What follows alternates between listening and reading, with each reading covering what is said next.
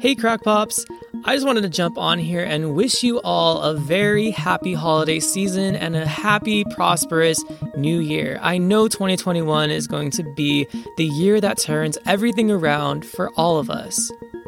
I just finished recording the episode that you were going to hear right before this, the moon landing episode. I hope that you enjoyed it. But I have some kind of sad news to share with you all.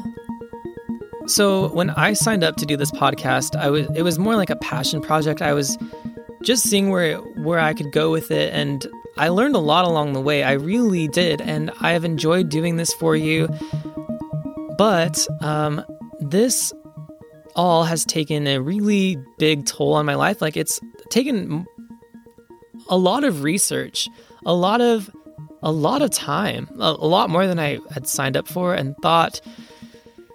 So I am saying this to sign off and thank you all for listening, but unfortunately I I won't be doing any more episodes for you.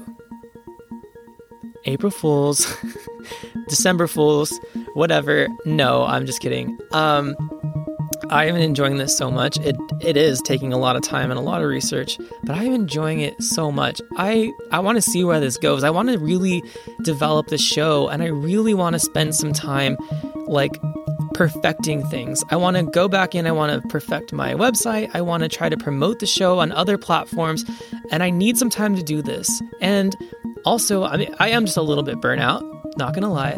So, when I started this show, I knew I was gonna do seasons, and I'm not sure yet how that's all gonna play out. I don't know if I'm gonna do certain kinds of episodes in certain seasons, but they're all going to be roughly 10 to 15 episodes, I think, for the meantime. So this is the finale of season 1. I I'm I'm so proud of myself and all of you guys too for helping me grow this into what it has become. It's not where it's going to be yet, but we're getting there. I am going to return with season 2 stronger than ever with better episodes, more exciting new developments and I just want this show to just grow even more. So, here are some things that you can expect to see from me and Crackpop in season 2.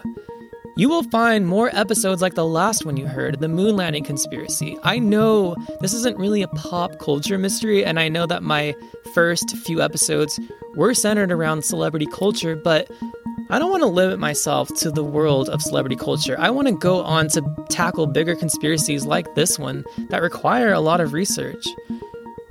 So I will return with brand new episodes, brand new concepts, brand new sounds, maybe some brand new equipment, I don't know and brand new giveaways, etc., etc. I'm so excited for what the future holds. Stay tuned.